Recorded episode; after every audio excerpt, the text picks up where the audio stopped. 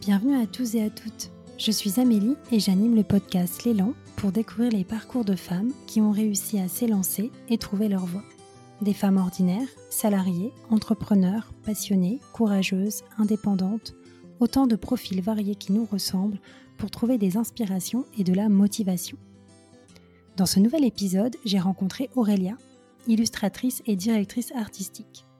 Au cours de notre échange, Aurélia nous a raconté son parcours et a partagé l'univers de l'illustration et comment aujourd'hui elle vit de sa passion. Je ne vous en dis pas plus et vous laisse avec ce nouvel épisode. Bonne écoute. Bonjour Aurélia. Bonjour.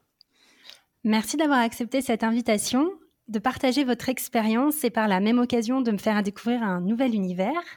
Pour commencer, est-ce que vous pouvez tout d'abord vous présenter et expliquer votre parcours jusqu'ici? Oui, alors euh, bah, je m'appelle Aurélia Verne, j'ai 35 ans. Je suis bah, déjà maman de deux enfants, une fille de 8 ans et un petit garçon de 5 ans. Et je suis illustratrice et je suis aussi euh, graphiste dans l'animation 3D.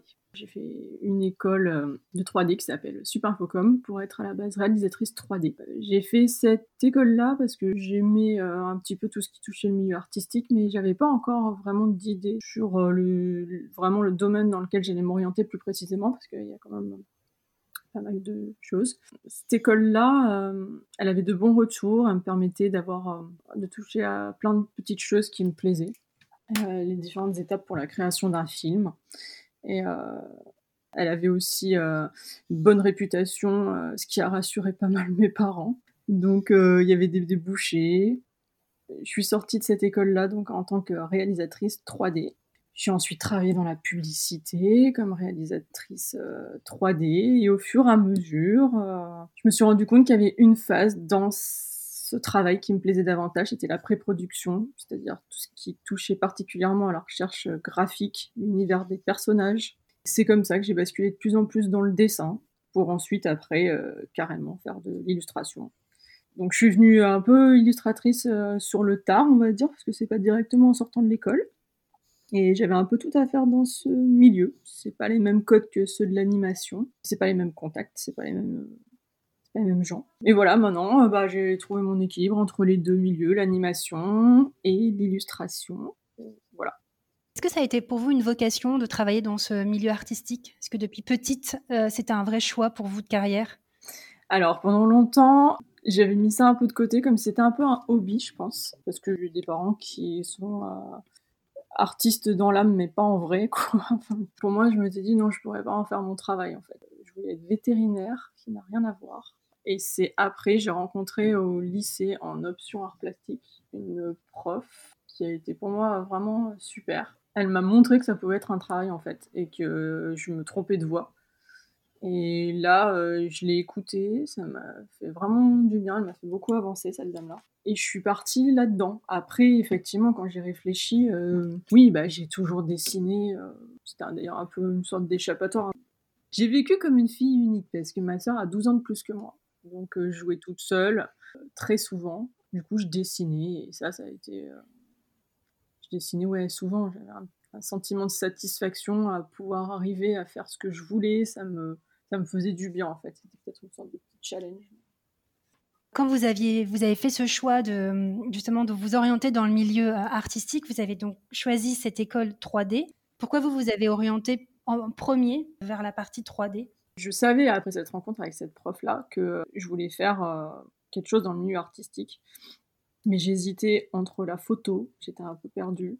Mais la photo, pour moi, c'était pas de débouché. Alors mes parents, c'était pas trop possible pour eux non plus. Enfin, c'était un peu, ça faisait un peu peur. La fille de ce professeur était justement dans cette école-là, qui s'appelle Superfocom, donc c'est une école de 3D. Elle m'en parlait souvent, et je me suis dit, mais pourquoi pas en fait? C'est de l'animation, du film d'animation, du dessin animé, c'est ce que j'aimais. On, peut faire du dessin. Enfin, il y a vraiment plein de choses, il y avait plein de domaines que j'avais envie de tester et qui m'ont plu. C'est pour ça qu'à ce moment-là, ouais, je me cherchais encore et, et ça, ça m'a paru, euh, vraiment paru l'idéal en fait. Il y avait des. Il y avait pas mal de débouchés dans la 3D, il y en a quand même encore, c'est un métier quand même euh, qui était d'avenir, entre guillemets. C'est pour ça que j'ai choisi cette école-là, moi. Après, il y a, d'autres écoles euh, spécialisées dans l'illustration que j'aurais pu choisir, mais à la base, c'est pas vraiment. J'avais pas encore assez ciblé ce que je voulais. Les autres écoles, il y, a, bah, y a les Gobelins qui est très connu dans la 2D, il y a Émile Cole, il y a Méliès, Georges Méliès. Ça, c'est des très bonnes écoles d'illustration. Et pour la 3D, la mienne aussi, c'est pas fou comme. Moi, ma formation, ça s'est passé sur 4 ans à l'époque, maintenant c'est passé en 5, où c'est 2 ans de prépa, on appelle ça. C'est-à-dire qu'on touche un peu, euh, un peu à tout, dessin, euh, montage vidéo. En dessin, ça va être surtout par exemple des dessins d'observation, du modèle vivant, de l'anatomie, euh, de l'histoire de l'art aussi, on fait. Au début, c'est deux années où on essaie de toucher un peu à tout. Et je sais que pour les écoles d'illustration, hein, les autres, comme Emile Cole, tout c'est le même schéma. D'ailleurs, ils font encore beaucoup plus de dessins que nous.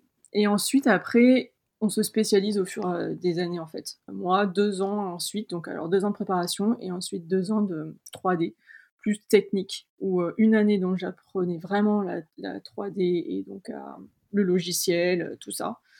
Et la dernière année où je fais mon film d'animation. Donc c'est une année complète où on réalise notre film nous-mêmes par groupe, donc de deux ou trois personnes voilà, les, écoles d'illustration, souvent, c'est un, ça fonctionne comme ça, les écoles artistiques, euh, de la préparation, beaucoup de dessins au début, et ensuite, on se spécialise au fur et à mesure. Ça peut être dans l'animation, comme j'ai fait, ça peut être certains vont se spécialiser dans l'illustration et vont rester vraiment dans la 2D illustration, certains dans les jeux vidéo aussi. Quand vous êtes sorti d'école, comment s'est passé justement votre euh, votre recherche d'emploi Est-ce que c'est si facile finalement de trouver un, premier emploi dans ce domaine? Moi, ça s'est bien passé. C'est pas, pas facile entre guillemets. Hein. On, a des contacts effectivement. Certaines, on a des jurys de fin d'année dans les écoles, donc on rencontre des professionnels qui voient notre film. Certains euh, sont intéressés par notre profil. Donc ça, c'est vraiment, c'est vrai que c'est, euh, c'est super intéressant on rencontre du coup des gens comme ça, on va dans les studios comme ça. Moi, j'ai eu la chance d'avoir euh, une, agence de publicité comme ça qui a vu notre travail à moi et mes collègues. On était trois sur notre film. Et qui euh, a été super intéressé par notre profil et a voulu nous embaucher donc euh, très rapidement en fait. moi et un de mes collègues qui était en France parce que l'autre était en Angleterre. Et on est parti comme ça pour cinq ans dans cette agence-là. Après, beaucoup de mes amis sont partis dans des studios d'animation. Agence de pub, c'est très rare en fait. Enfin, c'est pas. Là, c'est parce qu'ils voulaient monter un, secteur un peu particulier qui touche un petit peu à tout. Donc, il y avait des gens qui faisaient de l'internet, des gens qui faisaient de la 3D. Euh, voilà, donc c'était intéressant, mais euh, beaucoup donc sont partis dans des studios. Euh, et puis après, euh, quand on sort, euh, voilà, encore une fois, moi c'était quand même réalisateur 3D. Si on sort comme illustrateur, euh, en général, on, peut travailler aussi dans l'animation, qui recherche beaucoup de borders, des storyboarders. Ça, ça, il y a beaucoup d'illustrateurs qui, font ça parce qu'il y a beaucoup de demandes. Et aussi, après, bah voilà, comme je fais aussi pour la presse, ça, dépend. Quand on est illustrateur, en fait, ça dépend le style de dessin qu'on a. On va, on va intéresser par exemple, euh, on peut aussi intéresser une agence de publicité par notre style de dessin et on peut être plus euh, presse si on a un autre style en fait, plus pour les enfants. Enfin, on a plein de possibilités en fait. Euh, et donc ça fonctionne comment? C'est par, par le réseau? Vous avez, il y a des offres d'emploi, enfin sur quand on, souhaite justement avoir de nouvelles opportunités, comment ça se passe concrètement? C'est beaucoup par le réseau. Il y a, des groupes hein, aussi, euh, quand on n'en a pas encore, euh, il y a des groupes euh, Facebook, il, y a, des communautés comme ça. Après, effectivement, c'est du bouche à oreille. C'est-à-dire, par exemple, on va avoir un ami qui travaille dans un studio et qui va dire Ah ben tiens, là j'ai besoin d'un graphiste, est-ce que tu es dispo? Ah ben tiens, là on a besoin d'un border, est-ce que tu connais quelqu'un? Et, c'est comme ça que ça avance en fait. C'est surtout par connaissance. En sortant de l'école, comme je vous disais, euh, effectivement, il y a le contact euh, des professionnels. Et puis après, voilà, c'est euh, du bouche à oreille et, des connaissances, hein, pas mal. Hein. D'accord. Et donc vous, vous, disiez tout à l'heure dans votre présentation que vous avez votre premier emploi, il a été en tant que réalisatrice 3D dans la publicité. Quel type de... Quand on rentre comme ça dans une agence de publicité, on est salarié, on a, on a quoi comme statut? En sortant de l'école, euh, du coup, j'ai été embauchée, euh, j'ai eu un, contrat, c'était euh, un CDI. C'est assez rare, hein, parce que normalement, dans notre milieu, c'est plus des contrats d'intermittence ou alors des CDD ou du freelance. Moi, j'ai eu ce contrat-là parce que j'ai, du coup, eu la chance d'avoir l'agence de publicité qui a recherché euh, des profils comme nous pour faire un, 360 donc et c'était il voulait vraiment avoir euh, en interne plein de, de postes différents, c'est-à-dire des gens qui travaillent dans l'illustration, des gens qui travaillent dans la 3D, des gens qui travaillent sur Internet, pour pouvoir être autonome sans avoir à, à, travailler avec un studio extérieur. Donc c'était super intéressant au niveau euh, créatif, parce que du coup ça nous permettait de, de toucher encore un petit peu à tout, et ce qui est ce qui n'est pas trop le cas quand on sort euh, de notre école normalement, parce qu'en général on est un peu vite euh, spécialisé et après on fait plus que ça quoi, parce qu'il y a différentes étapes dans la 3D forcément. Et, là moi c'était c'est vrai que c'était pas mal parce que du coup pendant 5 ans j'ai eu l'opportunité et de travailler sur euh, des illustrations, de travailler sur des histoires, euh, de mener un projet de A à Z, de, faire des petits projets euh, comme des gros projets. Enfin, c'était assez intéressant, franchement, comme expérience. Et d'ailleurs, c'est ce qui m'a permis ensuite, après, de, de me dire que je préférais cette étape de pré-production, on appelle, c'est-à-dire euh, tout ce qui est euh, les recherches d'univers, les recherches de personnages. Je me suis dit, bah voilà, c'est ça que je préfère faire. Et avant justement d'avancer un peu plus sur votre parcours et de parler justement de, l'univers de la pré-production, est-ce que vous pouvez juste euh, m'expliquer en quoi un projet, lorsque vous travaillez en publicité là pendant ces cinq années, quel est un projet type que vous avez mené? Et juste pour comprendre un peu globalement quelles sont les étapes et notamment sur lesquelles, sur lesquelles vous avez travaillé? Alors ben, nous, en tant que... Enfin, je dis nous parce que j'étais avec euh, mon collègue d'école euh, pendant ces cinq années-là. Donc c'était déjà un plus parce qu'on était en team, on se connaissait. Il nous donnait vraiment euh, champ libre sur pas mal de choses. Il nous proposait un, projet et ça nous arrivait effectivement du coup de devoir faire de A à Z. Alors par exemple, un client avait... Alors ça peut être besoin d'un nouveau design. Par exemple, c'était le cas sur Oasis qui avait besoin de nouveaux personnages. Donc là, euh, eh ben voilà, on devait rechercher un, petit citron et une petite pomme, un nouveau personnage qui cherchait, euh, c'était bien. On avait des clients aussi ouais, comme Orange. Ça, on avait fait par exemple des proactifs, ça s'appelle. C'est-à-dire que on nous dit qu'ils veulent proposer, enfin l'agence de pub souhaite proposer un nouveau euh, projet au client qui n'est pas au courant. C'est les proactifs et euh, pour faire bonne impression et avoir un petit euh, quelque chose de super à leur montrer. Et voilà, du coup, on, travaillait sur des, petits projets comme ça qui étaient euh, super ouverts parce que là, on avait, on cherchait l'histoire, on cherchait tout. ça, c'était super. On avait des petits projets en, interne aussi, des, des, clients qui ont besoin de, de petites présentations. Donc ça, c'était beaucoup de, de montage, de petites vidéos. Et après, ben oui, alors on avait vraiment euh, des pubs à réaliser aussi parfois. Donc ça, c'était chouette aussi. Ce que j'ai fait aussi, même quand j'ai quitté ma boîte, hein, parce que j'ai retravaillé après deux ans comme réalisateur 3D, après avoir quitté ma boîte. Là, donc euh, oui, euh, c'est réaliser une pub, c'est aussi chouette. C'est un plus gros projet.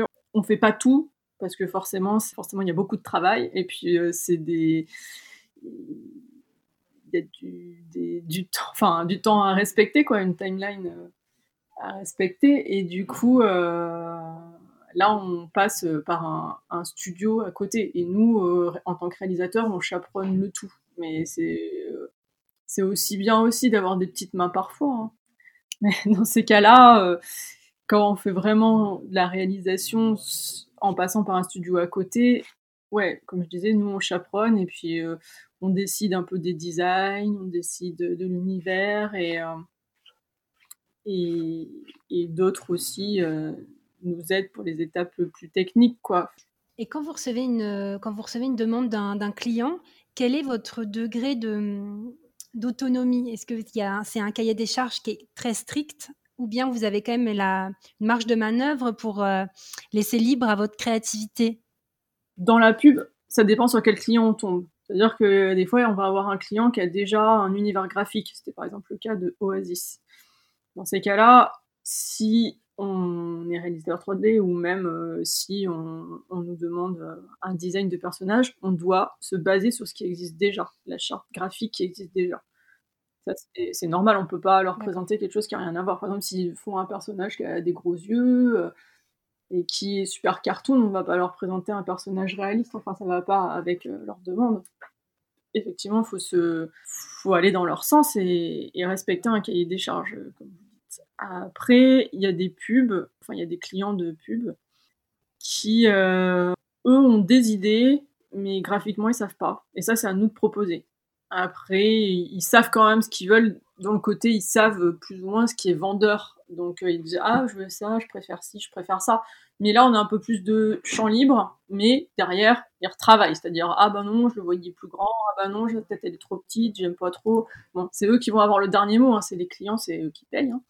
Après, dans l'illustration, là, quand je travaille pour la presse, qui n'est pas le même univers, ça, en général, l'éditeur, euh, la maison d'édition, elle vient me chercher parce qu'elle a aimé mon style et que du coup, elle pense que ça va apporter quelque chose à l'histoire de l'auteur. Donc du coup, dans ces cas-là, c'est rare qu'ils me fassent des retours euh, particuliers. Ils viennent me chercher pour ce que je fais. Là-dessus, ils vont pas me dire oh, je veux quelque chose de réaliste s'ils savent que je vais faire du cartoon. Mais après, ils ont aussi parfois leur idée en disant bah, je veux que le petit personnage, j'aimerais bien qu'il ait des lunettes parce qu'il a un, petit côté, euh, un télo que j'aimerais voir, ou alors euh, un petit personnage, euh, je sais pas, qui fait des bêtises, qu'il faudra lui faire un petit air malicieux, ou voilà, ils vont avoir des petites demandes comme ça, mais pas sur le style, quoi. Ok, donc en, finalement, en fonction des clients, déjà, est-ce qu'il existe un, un univers précédent, vous vous adaptez ou au contraire, vous laissez plus libre euh, à votre imagination en fonction de chaque client? Chaque contexte est différent. Voilà, en fonction du client et en fonction euh, de, de, là où je travaille, effectivement. Parce que pour, les, pour la presse, pour l'illustration, on vient nous chercher pour notre style, donc là, en général, on ne nous demande pas autre chose. Et donc après ces cinq années dans la publicité, donc euh, comment ça s'est passé? Vous avez décidé de changer? Votre projet était un peu plus précis? Comme je disais, en fait, c'était bien parce que ces cinq années-là, euh, elles m'ont servi à toucher un peu à tout. Après ces cinq années-là, je me suis un peu ennuyée. Je... Le projet de l'or 360 euh, tombait un petit peu à l'eau. Tout le monde partait au fur et à mesure. Et je me suis posé des questions. J'ai dit, bon, bah là, on s'ennuie. En même temps, j'étais enceinte de, ma...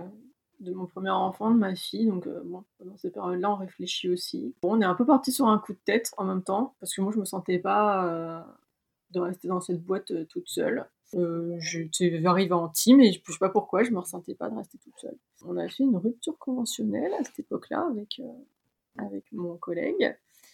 Et on a continué à faire de la, le même métier qu'on faisait dans l'agence, mais en freelance. on s'est mis à notre compte. Et donc, bah pareil, en fait, on faisait la même chose. On avait notre petit studio à nous. Donc là, on continue aussi. Enfin, c'est là notamment qu'on a fait la pub Oasis. Donc celle-là, on l'a faite en, freelance avec un studio à côté qui faisait toute la partie euh, technique. Les années ont un peu passé, 2-3 ans. moi, je me suis rendu compte euh, que, encore une fois, hein, que c'était plus le dessin, quoi. Aujourd'hui, vous êtes encore freelance? Bah, je suis devenue freelance comme ça, c'est-à-dire qu'après on s'est séparé avec cette personne-là euh, qui, enfin, s'est séparé professionnellement. Il est parti faire autre chose. Moi, j'ai dit, qu'est-ce que je fais? Je veux plus faire de la réalisation je reste en freelance. Je vais, je vais toquer aux portes euh, du milieu de l'illustration, du milieu des éditeurs que je connaissais pas. Ça a été un, pas facile, mais euh, après on se fait des contacts un peu.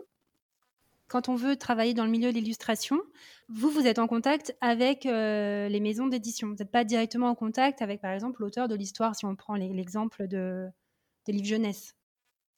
Il y a différentes manières, c'est-à-dire en général, moi, ce que j'ai fait, c'est pour la presse. Et du coup, c'est l'éditeur qui arrive, qui a euh, un auteur qui a fait une histoire. Et il cherche un illustrateur qui correspond au style de l'histoire. Par exemple, euh, moi, ils trouvent que j'ai une patte un peu humoristique. Alors, ils aiment bien quand il y a une histoire euh, qui a un petit ton comme ça. Ben, en général, ils pensent à moi. Ou Voilà, donc ça, se passe comme ça. Il peut y avoir des histoires euh, qui sont faites par projet avec un auteur directement et après proposées à un éditeur. Ça peut être, euh, je sais qu'on m'a déjà contacté pour des projets comme ça. Par exemple, euh, quelqu'un qui avait écrit une histoire et qui cherchait un illustrateur et après le présenter à une boîte d'édition. Ça marche aussi dans ce sens-là. Après, malheureusement, le milieu de l'illustration, euh, surtout de la presse, parce que l'illustration en pub, c'est mieux payé, mais l'illustration en presse, c'est très mal payé. Quand c'est un auteur indépendant euh, qui cherche un illustrateur, en général, il a très très peu de budget, parce qu'il propose un projet qui n'est pas fait pour l'instant. Donc euh, c'est presque, s'il ne nous demandait pas de le faire un peu gratuitement pour ensuite le proposer à un éditeur qui va nous rémunérer, entre guillemets. C'est vrai que c'est un milieu un peu dur, quoi. Enfin, l'illustration, c'est pas facile. En publicité, après, si on a un style qui plaît à la pub, euh, la pub paye mieux en général. Et vous disiez tout à l'heure que vous continuez aussi à travailler dans le milieu de l'animation. Bah, c'est pour ça, parce que du coup, moi j'ai été habituée du coup quand je suis sortie de l'école, donc j'étais en CDI, donc je suis passée d'un CDI à un freelance. Freelance qui a très bien marché les deux premières années où je faisais du coup de la réalisation, tout ça. Donc euh, on n'est par exemple pas payé pendant deux mois, et après on est payé au cachet. Après, on touche trois, fois, trois mois de salaire d'un coup. Donc comme ça, on a réussi à faire euh, deux ans avec mon collègue. Je, me suis retrouvée donc freelance en me disant je vais faire du freelance mais plus d'illustration. Là, je commençais à trouver des clients. Ça, je suis allée pas mal au, salon du livre de jeunesse euh, à Montreuil, qui est vraiment l'opportunité. Euh. Mais il y a des rencontres avec des professionnels pour les jeunes diplômés qui se font, où on, est, on a le droit à cinq rencontres. Et ça, c'est pas mal pour montrer son book et son boulot. Et moi, c'est ce que j'ai fait. Pourtant, j'avais 30 ans, hein, j'avais pas 22 en sortant de l'école, mais c'est ce que j'ai fait. Et c'est comme ça que je me suis fait des contacts dans l'illustration. Et puis après, je les ai, euh, beaucoup euh, je les ai un peu embêtés. Et, donc, je commence à avoir de plus en plus euh, de clients en, freelance et tout, mais il faut sans cesse un peu les, les relancer, parce que des fois, il y a des projets qui ne me correspondent pas. Donc je me suis dit, ben tiens, est-ce que je pourrais pas euh, faire un peu les deux? Parce que j'aimais bien aussi avoir des collègues, parce que là, l'illustration, euh, en freelance, on n'a pas de collègues. Hein. Enfin, moi, je travaille de chez moi. Et du coup, euh, ça me manquait aussi un peu, cette stabilité et, d'avoir des gens autour de moi. Donc, j'ai recherché un peu du travail dans, dans les studios d'animation à côté pour avoir un, mix entre les deux et me sentir un peu plus épanouie euh, sur les deux domaines, quoi. Donc après, euh, les studios d'animation, là, euh, je travaille sur des dessins animés. Et là, je fais plus de la réalisation. Hein. Il y a un réalisateur qui est au-dessus de moi et je fais du layout, ça s'appelle. C'est-à-dire que c'est du, du, comme du storyboard, mais en 3D. Et je retrouve un peu ce que j'aimais bien dans la composition d'images du dessin et aussi de la réalisation parce que je place des caméras, je place mes personnages et tout, et ça j'aime bien.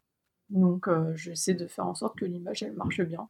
Après dans le studio d'animation, là par contre je suis intermittente, ce qui me permet d'avoir un statut aussi plus confortable parce que intermittence on cumule des heures et ensuite on touche un, un complément, une allocation chômage quand on travaille pas.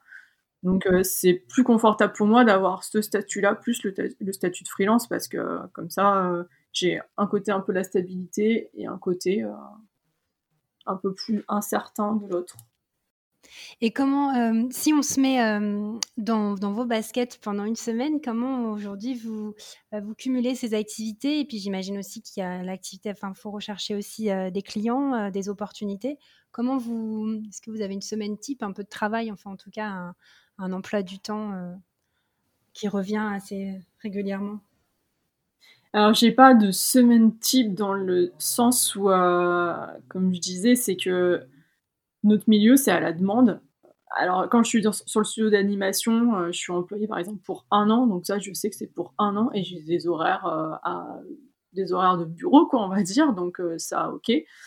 Quand j'ai des demandes pour l'illustration, ça, ça tombe un peu n'importe quand. C'est-à-dire que pendant, par exemple, deux mois, je vais rien avoir. Et après, j'ai trois personnes qui me demandent. Bah, malheureusement, et c'est le problème d'avoir voulu mixer les deux aussi, c'est que je perds un peu parfois des clients parce que je dois les refuser parce que j'ai le studio, euh, voilà, je peux pas le mettre en pause. Donc des fois, je vais être euh, avoir un, enfin moi ma situation hein, va être parfois totalement normale quand je, je travaille juste au studio et que j'ai rien à côté Et à côté de ça, il m'est arrivé d'avoir euh, des projets à rendre parce que j'avais trop envie d'accepter ce projet-là d'illustration et que le but c'était de mixer les deux et pas non plus que de faire de l'intermittence en studio, de, garder mon travail d'illustrateur. Hein. C'était loin de là l'idée de l'abandonner, c'était plutôt de le faire monter crescendo tout en ayant la stabilité. Ce qui est problématique en ce moment, moi, c'est de de, jongler et, de savoir accepter certains projets et en refuser certains, euh, tout en gardant des clients. Ça, c'est un peu dur. Donc, euh, je passe du. Enfin, faut que je les mail euh, quand j'ai un peu de temps libre ou quand je vais être en pause dans mon studio ou quand je sais que mon contrat va être terminé. Mais rien ne dit qu'ils auront quelque chose à ce moment-là, parce qu'en général, ils cherchent toujours 2-3 mois à l'avance. Donc, des fois, je suis débordée et des fois, ça va. C'est-à-dire qu'il y a des moments où j'ai travaillé euh, pendant plusieurs semaines d'affilée euh, jusqu'à 2-3 heures du matin et, euh, et les week-ends, quoi, pour pouvoir boucler mon projet d'illustration. Parce que j'ai mon travail à côté la journée. Parce que du coup, le, studio, c'est du... le studio, c'est du plein temps. Le studio, c'est du plein temps, ouais. C'est un contrat comme si c'était un CDD, ouais. Et, qu'est-ce que, quel est le plus dur dans votre métier? Alors, je pense que, bah, effectivement, la recherche du client, c'est un peu pénible parce que c'est. Parce qu'il faut aller sur le front tout le temps et que moi, c'est pas dans mon caractère et qu'on a l'impression d'être un peu pénible parce qu'on mail. On se dit, ah tiens, ça fait tant de temps que je l'ai mailé, je vais peut-être le remailer. On sait jamais. Et puis, des fois, on a l'impression d'être pénible, mais en vrai, non, parce qu'eux, ils reçoivent tellement de mails que ils ont beau avoir adoré le travail qu'on a fait deux mois avant, après ils oublient quoi. Et des fois, on va faire un truc entre temps et puis ils vont revoir et ils vont, ils vont dire Ah oui, j'ai vu ça sur mon bureau que tu as fait sur tel euh, projet et c'est top, c'est vraiment ce qu'on veut. Mais en fait, s'ils ne l'avaient pas vu, ils n'auraient pas repensé parce qu'ils oublient. enfin, il y a vraiment beaucoup d'illustrateurs qui débarquent chaque année sur le marché. quoi. C'est pas une question qu'ils apprécient notre travail ou pas, c'est qu'ils ont besoin de tomber sur le bon projet au bon moment, que nous on soit dispo au bon moment et qu'ils pensent tout simplement à nous. Donc là, être là, ouais, c'est vraiment être là au bon timing en fait. Se vendre aussi, il faut l'apprendre. Je sais que par exemple, moi, dans mon école, ils nous ont pas appris, on n'a plus eu de cours là-dessus. On n'a pas eu de cours pour euh, plus business, entre guillemets, j'ai envie de dire. Maintenant, ils en font pas mal et je trouve ça bien parce que c'est important, mine de rien. Enfin, on fait pas ça pour manger des haricots, quoi. On, veut tous vivre, hein, donc euh, à un moment, il euh, faut savoir se vendre, faut savoir négocier. Ça, c'est pas forcément dans mon tempérament non plus, donc c'est une casquette que j'aime pas trop. Après, on peut avoir un agent, ça c'est lui qui s'occupe de tout pour nous, ça c'est bien aussi. Il nous représente et du coup, il, va nous dire bah, tiens, il y a tel client qui a besoin de ça, est-ce que tu es dispo, il aime bien ton travail. Ça, c'est vous l'avez déjà considéré d'en avoir un? J'ai cherché à un moment, mais dans la jeunesse, il y en a, il y en a mais il y en a pas trop.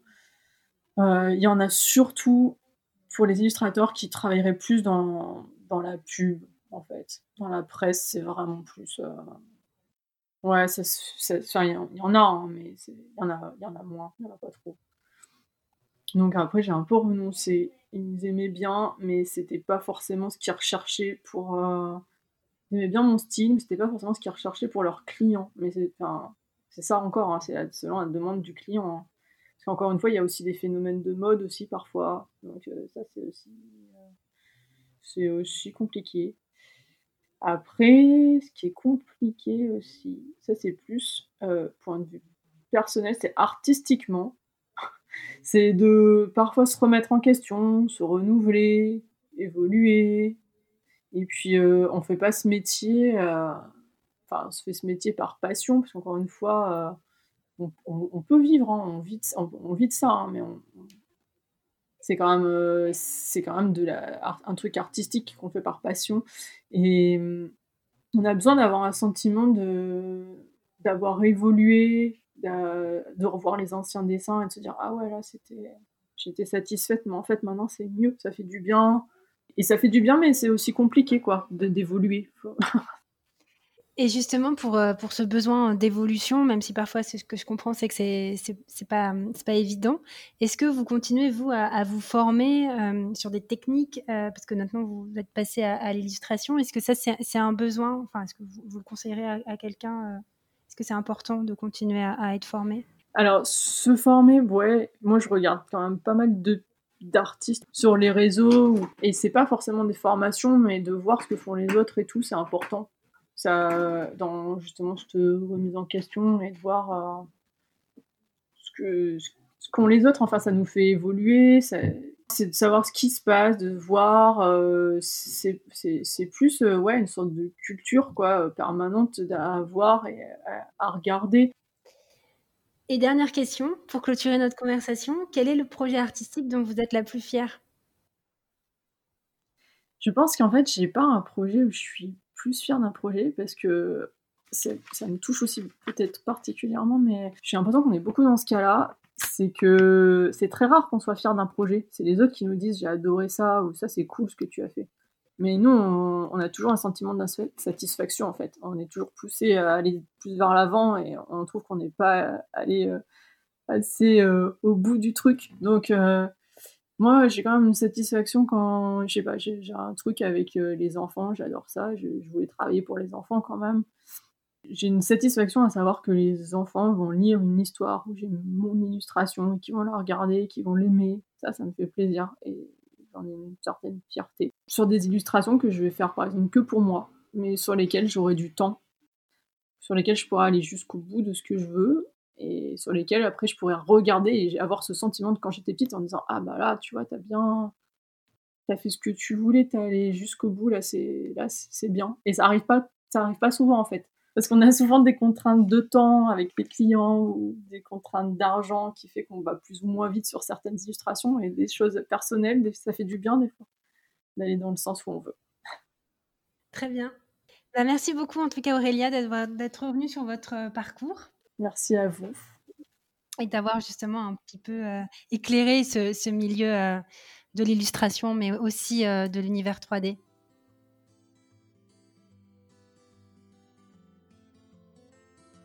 Merci d'avoir écouté ce nouvel épisode.